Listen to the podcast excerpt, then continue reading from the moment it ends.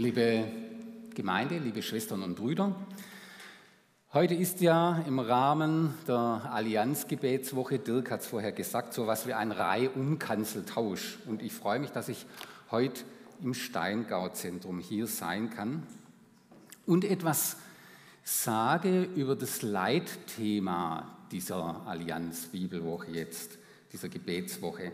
Es geht um das Lebenselixier Bibel. Das ist das Leitmotiv. Und dazu ist als Bibeltext das sogenannte Gleichnis vom Sämann vorgeschlagen in Lukas 8, Vers 4 bis 15. Und das hören wir jetzt zuerst mal, beziehungsweise lesen es auch mit. Man kann es nämlich, glaube ich, da dann auch sehen. Genau. Die Menschen scharten sich in großer Zahl um Jesus und vom Ort zu Ort wurden es mehr, die mit ihm gingen. Da erzählte er ihnen folgendes Gleichnis. Ein Bauer ging aufs Feld, um zu säen. Beim Ausstreuen der Saat fiel einiges auf den Weg, wo es zertreten und von den Vögeln aufgepickt wurde. Einiges fiel auf felsigen Boden die Saat ging zwar auf, verdorrte aber bald, weil die nötige Feuchtigkeit fehlte. Einiges fiel mitten ins Dornengestrüpp. Die Dornenbüsche wuchsen mit der Saat in die Höhe und erstickten sie. Und einiges fiel auf guten Boden, ging auf und brachte hundertfach Frucht. Jesus schloss mit dem Aufruf, wer Ohren hat und hören kann, der höre. Die Jünger fragten Jesus, was dieses Gleichnis bedeute. Das sagte er, euch ist es von Gott gegeben, die Geheimnisse seines Reiches zu verstehen, den übrigen jedoch werden sie nur in Gleichnissen verkündet.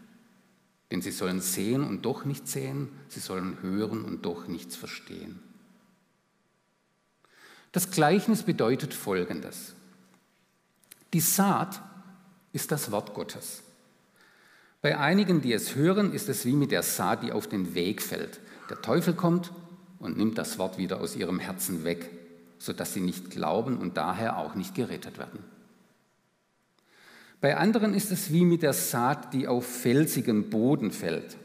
Wenn sie das Wort hören, nehmen sie es mit Freuden auf aber sie sind wie Pflanzen ohne Wurzeln. Zunächst glauben sie, doch wenn eine Zeit der Prüfung kommt, wenden sie sich wieder ab. Wieder bei anderen ist es wie mit der Saat, die ins Dornengestrüpp fällt.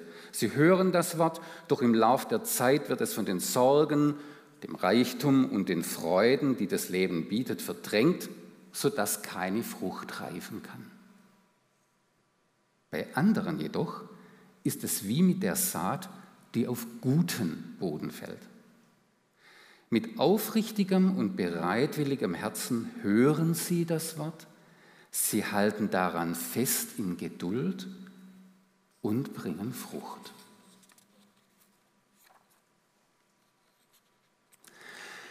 Ja, dieses, ich glaube, ziemlich bekannte Gleichnis Jesu vom Sämann ist nicht so leicht und so eindeutig zu verstehen, wie es vielleicht auf den ersten Blick erscheint.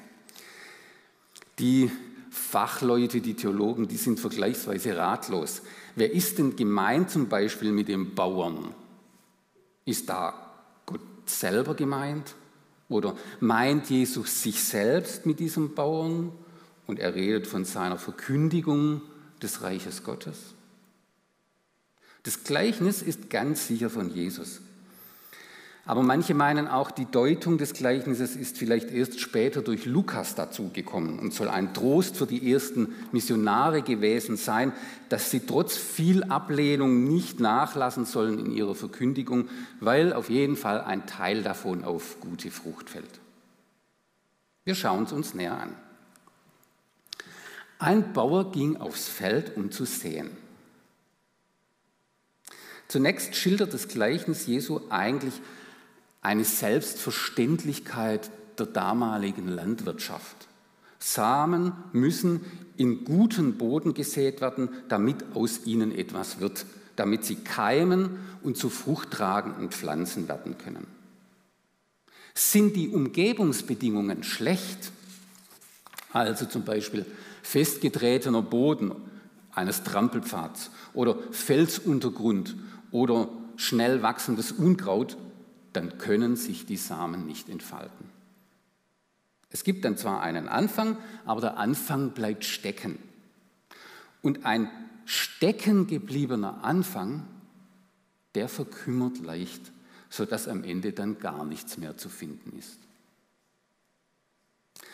Schaut man einmal nur auf das Gleichnis Jesu und nicht schon gleich auf die anschließende Deutung des Gleichnisses den Jüngern gegenüber, dann ist die entscheidende Frage, meine ich, was macht das gute Land aus? Das die ausgestreuten Samen ganz zu ihrer Bestimmung kommen lässt, nämlich dass sie Frucht tragen können. Im Gleichnis wird zunächst einfach deutlich gemacht, dass der Same sich bis zur fruchttragenden Pflanze entfaltet. Das ist keine Selbstverständlichkeit.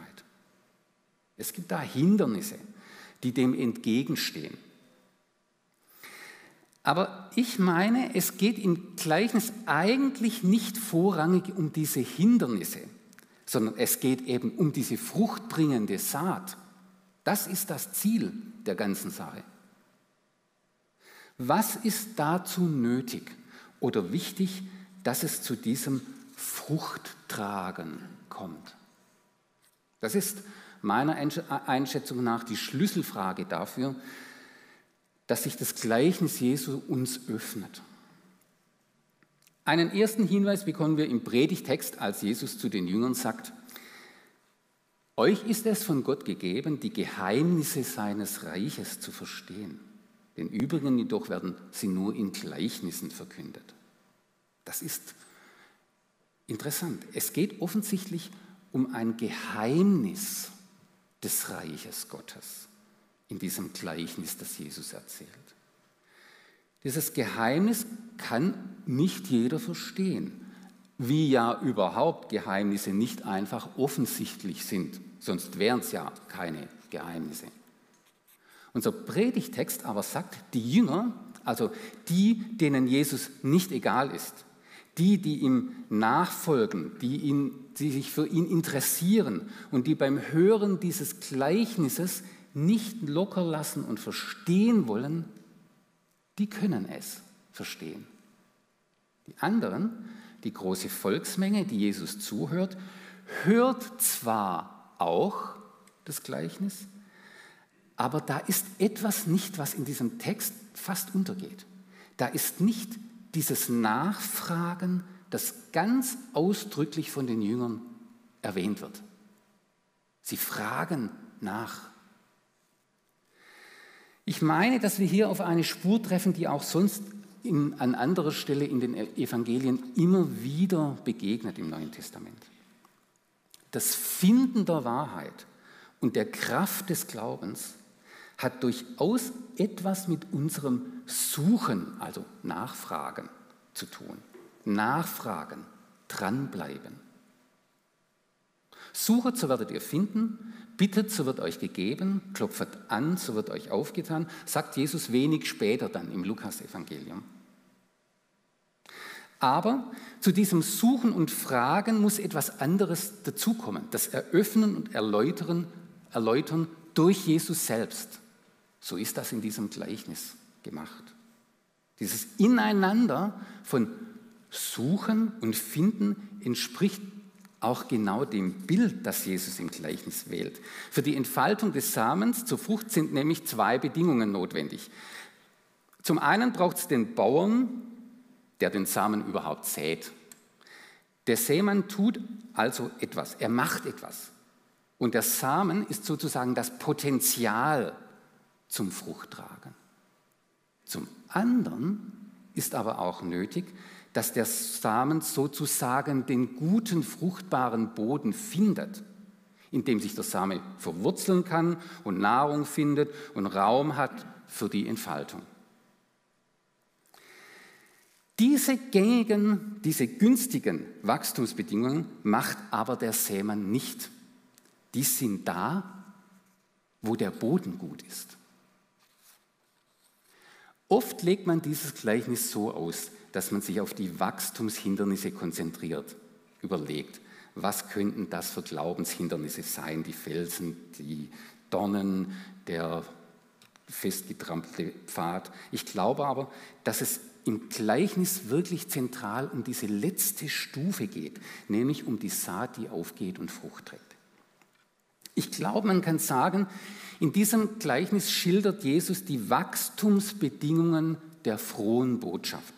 Und es kommt alles darauf an zu verstehen, was die Bedingungen für ein fruchttragendes Wachstum im Glauben sind. Und das wird gesagt im letzten Vers des Predigtextes.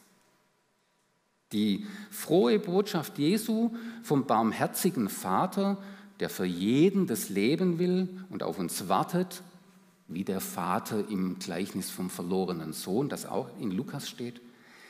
Dieses Wort Gottes wird zum lebenstiftenden Wort bei denen, und jetzt zitiere ich den Text, den letzten Vers, die mit aufrichtigem und bereitwilligem Herzen das Wort hören. Sie halten daran fest in Geduld und bringen Frucht. So ist der Wortlaut im Text. So ist in der Deutung Jesu das gute, fruchtbare Land beschrieben, auf dem die Saat heranwächst. Und ich glaube, das stecken zwei sehr wichtige Bestimmungen in dieser Beschreibung. Die mit aufrichtigem und bereitwilligem Herzen, Martin Luther übersetzt mit stillem und feinem Herzen, das ist auch schön, das Wort hören, sie halten daran fest in Geduld. Also, nicht nur um ein bloßes Wahrnehmen oder Kennen geht es hier, sondern um ein Hören mit bereitwilligem Herzen und um ein Festhalten in Geduld. Ich will an dieser Stelle auf ein Missverständnis in Bezug auf die Bibel hinweisen, das meines Erachtens immer wieder ein fruchttragendes Hören auf das Wort verhindert oder sogar immer wieder in die Sackgassen des Fundamentalismus geführt hat. Manchmal hört man Aussagen wie, ein richtiger Christ glaubt an die Bibel. Aber das ist tatsächlich, meine ich, falsch formuliert, mindestens unscharf formuliert. Denn was ist denn eigentlich das Wort Gottes? Nach dem Zeugnis des ganzen Neuen Testaments ist Jesus Christus das eine wahre, gültige Wort Gottes. Und die Bibel, die Evangelien, die Briefe des Paulus, sie bezeugen das eine wahre Wort Gottes, nämlich Jesus Christus. Deswegen ist es meines Erachtens eigentlich nicht richtig und manchmal wirklich irreführend, wenn ich sage, ich glaube an die Bibel. Nein, ich glaube an Jesus Christus. Und die biblische Botschaft hilft mir, an Jesus dran zu bleiben und dass so mein Glaube tiefer und reifer wird. Ich würde es so erklären. Das geschriebene bzw. gedruckte Bibelwort in der Bibel ist sozusagen wie ein Behältnis, in dem das eigentliche Reden Gottes verborgen ist. Nämlich, dass Gott durch seinen Heiligen Geist direkt zu unserem Herzen redet. Ausdrücklich ist ja auch in unserem Predigtext vom Herzen als dem entscheidenden Ort des fruchtbringenden Hörens die Rede. Die Bibel als gedrucktes Buch ist nicht an und für sich Gottes Wort. Die Worte der Bibel werden aber zu Gottes Wort, wo Gottes Heiliger Geist uns Menschen die Weisheit Gottes, den Trost Gottes, den Ruf Gottes an mich von Jesus und vor allem die frohe Botschaft von Jesus Christus als dem einen zentralen Wort Gottes eröffnet. Erst Gottes Heiliger Geist bringt das Evangelium im Behältnis des Bibeltextes für uns wirklich sozusagen zum Aufkeimen, zum Wachsen, zum Blühen und lässt aus den bloßen Buchstaben den Glanz der Gegenwart Gottes hervorleuchten. Deswegen müssen die Glaubensaussagen in der Bibel auch für unsere Gegenwart oder für unser ganz persönliches Leben immer wieder neu gedeutet, neu verstanden, neu meditiert, neu gehört werden. Es geht bei der frohen Botschaft des Evangeliums deshalb insgesamt nicht um ein Kennen der Bibel in dem Sinn, dass ich möglichst genau weiß, was in der Bibel alles drinsteht. Manchmal mache ich ja Besuche als Pfarrer und da gibt es Leute, die mir immer wieder erzählen, mein Mann, der hat die ganze Bibel durchgelesen. Ja gut, das sagt noch gar nichts. Es geht nicht um ein Bibelwissen, so wie man Vokabeln oder mathematische Gleichungen auswendig kennt. Es geht um ein innerliches Festhalten am Wort in dem Sinn, dass ich mich an den Verheißungen Gottes festmache, sie für mich ergreife, sie ganz persönlich auf mich und mein Leben beziehe und mich von ihnen immer wieder neu aufwecken und verwandeln lasse und darin eben ein Christ bin, eine Christin bin. Wo halte ich in mir die frohe Botschaft, das Wort Gottes fest? Das ist spannend und sehr wichtig. Frucht bringen nach dem Wort Jesu die, und jetzt wieder der Text, die mit aufrichtigem und bereitwilligem Herzen das Wort hören. Sie halten daran fest in Geduld und bringen Frucht. Was damit gemeint ist, lässt sich vielleicht umschreiben als aufnahmebereites Herz. Glaube ist eine Herzensangelegenheit. Das wird immer wieder in der Bibel betont. Das Herz ist einer der häufigsten Begriffe in der Bibel überhaupt, also der Hauptwörter. Zum Beispiel beim Propheten Ezechiel sagt Gott, ich will ein neues Herz und einen neuen Geist in euch geben und will das steinerne Herz aus euch wegnehmen und euch ein lebendiges Herz geben. Mit dem Herzen wird die Ebene oder Stelle in mir beschrieben, an der ich begreife und auch entscheide, was wirklich Bedeutung für mich hat. Was ich in mein Herz lasse, das ist wirklich wichtig für mein Leben. Jesus geht es um das Herz und auch das, dem Zeugnis der Bibel insgesamt geht es um das Herz. Sie zielt auf unser Herz. Die Bibel ist kein Nachschlagewerk, in dem man unter jedem Stichwort kurz und knapp beschrieben findet, was für alle gleichermaßen richtig oder falsch ist. Nein, die Wahrheit der Bibel ist keine Lexikonwahrheit, sondern das Zeugnis der Bibel ist die Art und Weise, wie Gott mein Herz immer wieder berühren, befreien, reinigen und trösten will. Die mit aufrichtigem und bereitwilligem Herzen das Wort hören. Sie halten daran fest in Geduld und bringen Frucht.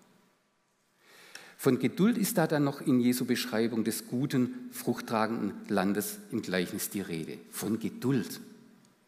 Frucht bringen braucht Zeit. Und so braucht eben auch Glaubensfrucht ihre Zeit.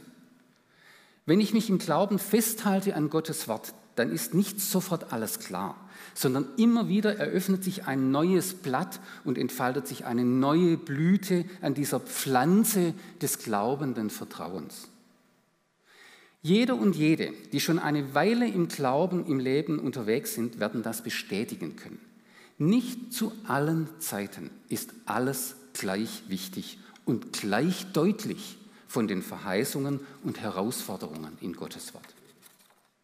Vielleicht öffnet sich mir erst nach Jahrzehnten in einer ganz bestimmten biblischen Geschichte, die ich vielleicht schon von Kindheit her kenne, eine Bedeutung, die plötzlich ganz persönlich für mich wichtig wird. Das ist eins der Wunder, das ich als Pfarrer immer wieder erlebe. Ich lese einen Text, den kenne ich schon seit zig Jahren und plötzlich öffnet sich dieser Text in einer völlig neuen Weise und ich höre das Wort neu. Das Wort Gottes kann eben nicht verglichen werden mit einer Datenbank, sondern kann eigentlich nur angemessen verglichen werden, wie das im Gleichnis ist, mit einer sich entfaltenden Pflanze, wo nicht unbedingt sofort Früchte zu erkennen sind.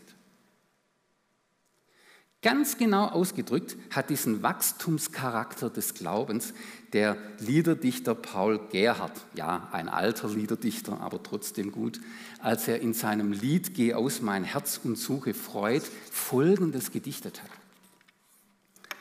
Mach in mir deinem Geiste Raum, dass ich dir werd ein guter Baum und lass mich Wurzel treiben verleihe, dass zu deinem Ruhm ich deines Gartens schöne Blum und Pflanze möge bleiben. Das ist schön gesagt, finde ich.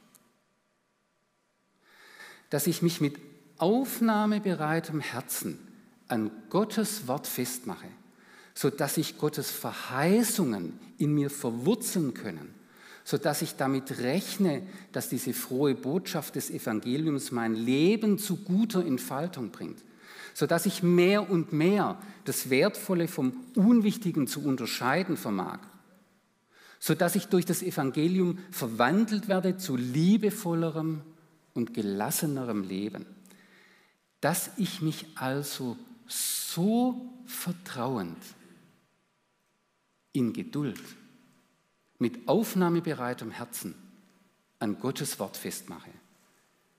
Das ist der gute Boden, auf dem der Segen des Glaubens wachsen kann. Liebe Schwestern und Brüder, es geht nämlich im Glauben und in der Geschichte Gottes mit uns im Grunde um den großen Kampf zwischen Angst und Vertrauen, zwischen Sinnlosigkeit und Segen zwischen Tod und Leben. Und Gott versucht uns im Glauben durch sein Wort auf vielerlei Weise und mit immer neuen Einladungen und Überzeugungsversuchen auf die Seite des Vertrauens zu ziehen. Und da ist es eben ein Unterschied, ob ich in der Not einer Krankheit zum Beispiel stumm und enttäuscht leide? Oder ob ich mich an Gottes Wort festmachen kann und beten kann? Und ob ich schon wanderte im finsteren Tal, fürchte ich kein Unglück, denn du bist bei mir, dein Stecken und Stab trösten mich.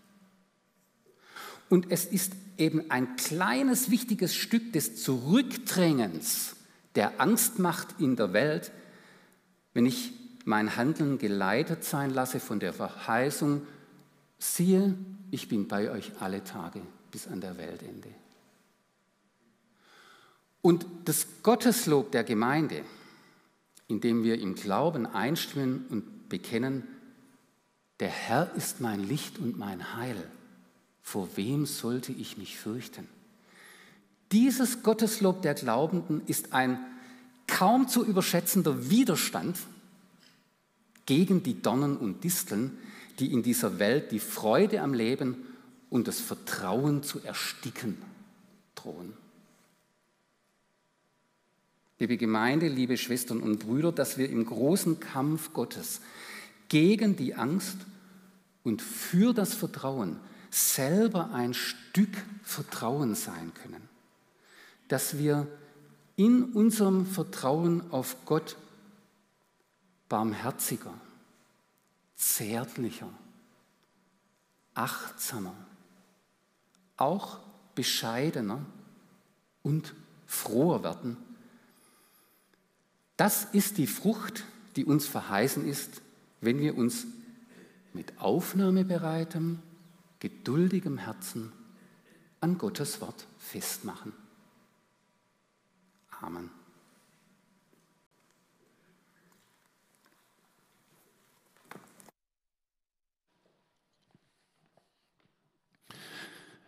Vielen Dank, Jochen Mayer. Ähm, ist auch schön, mal eine andere Perspektive zu hören. Ähm, nimm bitte Grüße mit, auch in deine Gemeinde. Das haben wir auch schon lange nicht mehr gemacht. Das war früher so eine alte baptistische Tradition. Nimm Grüße mit in andere Gemeinden. Also wir freuen uns, dass du hier bist, noch unter uns. Und ja, wir werden jetzt, oder nicht wir, sondern die Band wird jetzt ein Lied für uns singen. Und ich glaube, das passt ganz gut zu dem Predigttext. Mit aufrichtigem und bereitwilligem Herzen sitzen wir jetzt da, dürfen es nicht mitsingen, aber wir dürfen es uns zusingen lassen. Dieses Lied, The Blessing heißt es im Original, der Herr segne dich. Äh, es ist bekannt geworden durch Johannes Hartl an diesem Tag. Deutschland betet gemeinsam. Wer sich daran erinnern kann, das war im ersten Lockdown ein Abend, der auch überkonfessionell ähm, im, im Rahmen der Allianz und eben auch mit der katholischen Kirche zusammen veranstaltet wurde, wo gemeinsam gebetet, gemeinsam gesungen wurde, alles online. Ähm, und wir dürfen uns dieses Lied jetzt zusingen lassen. Und wenn Jesus segnet, wenn das Wort Gottes segnet und wir das mit aufrichtigem und bereitwilligem Herzen entgegennehmen, dann hat das eine lebensverändernde Kraft. Lasst es euch zusingen und genießt dieses Lied.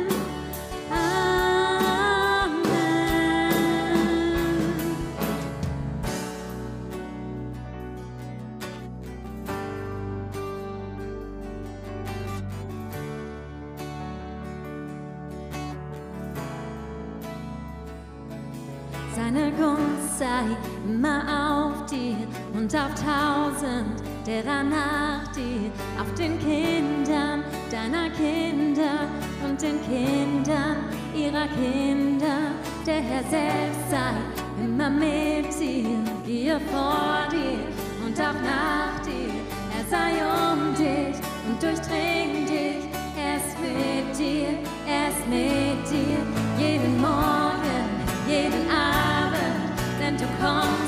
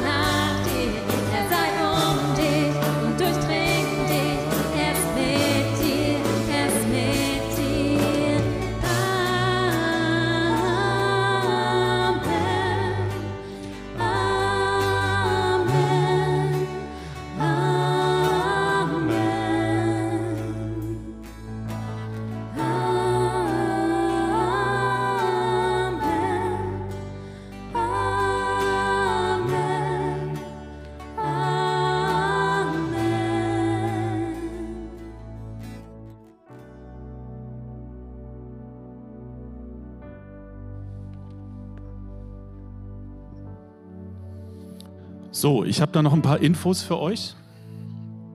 Ich darf euch ganz, ganz herzlich einladen, wenn ihr heute zum ersten Mal hier seid, äh, dass ihr draußen an die Welcome Lounge kommt. Die befindet sich hier am Ausgang. Dort warten Sorin und Amalia auf dich. Und wenn du Fragen zu uns als Gemeinde hast, ähm, wer wir so sind, was wir tun, was uns auszeichnet, was ist das Besondere an der EFG Kirchheim, das ist der Ort, wo, ihr, wo du deine Fragen loswerden kannst. Wir wollen auch die Kollekte ähm, noch zusammenlegen. Am Ausgang stehen die Eimer, da dürft ihr gern was einwerfen. Für diejenigen, die uns am Livestream verfolgen, ihr könnt gerne auf unsere Homepage gehen. Dort findet ihr Infos, wie ihr spenden könnt, beziehungsweise aber auch direkt auf PayPal. Die ähm, Adressen sind hier eingeblendet. Die Allianz-Gebetswoche, die 175. findet anders statt als gewohnt. Im Gemeindebrief seht ihr ja noch, äh, dass äh, Präsenzveranstaltungen geplant waren. Aus gegebenem Anlass können wir die jetzt so nicht stattfinden lassen, aber Ähm, man hat sich natürlich im Rahmen der Evangelischen Allianz eben für diese Allianzgebetswoche auch ganz speziell vorbereitet und sagt, Mensch, es gibt aber auch die Möglichkeit, dass man durch die ganze Woche hindurch begleitet trotzdem beten kann. Und da gibt es am Ausgang ähm, könnt ihr mitnehmen dieses Heft. Das ist ein Programmheft für die Allianz Gebetswoche. Da könnt ihr zum Beispiel schauen, was morgen das Thema wäre. Ähm, da da gibt es einen biblischen Impuls, ähm, ein, ein, ja, ein paar Fragen zum Text und ähm, ja, auch ein, ein paar Gebetsanliegen, wo man beten kann. Das heißt, ähm, ja, jeder kann für sich jetzt zu Hause mit Partner, mit der Familie alleine äh, eben diese Allianz-Gebetswoche ähm, durchgehen und äh, eben genau mit diesem Heft angeleitet werden. Und wer jetzt nicht hier ist, keine Angst, man kann es auch runterladen unter allianzgebetswoche.de. Da ist das Heft als PDF verfügbar.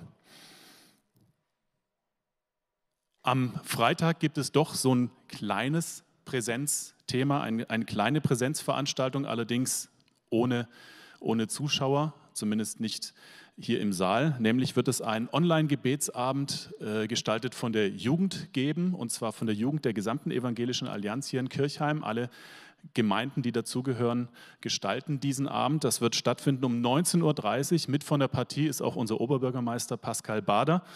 Und teilnehmen, zuschauen kann man eben nicht hier direkt im Saal, sondern über genau diesen YouTube-Kanal äh, einfach auf äh, unseren YouTube-Kanal gehen und da seht ihr das dann am Freitag um 19.30 Uhr. Ganz, ganz herzliche Einladung dazu, so als krönender Abschluss der Allianz-Gebetswoche hier in Kirchheim. Und nun wird euch Jochen Meyer noch, wird uns Jochen Meyer noch unter den Segen stellen. Ich wünsche euch einen schönen Sonntag, kommt gut durch die Woche.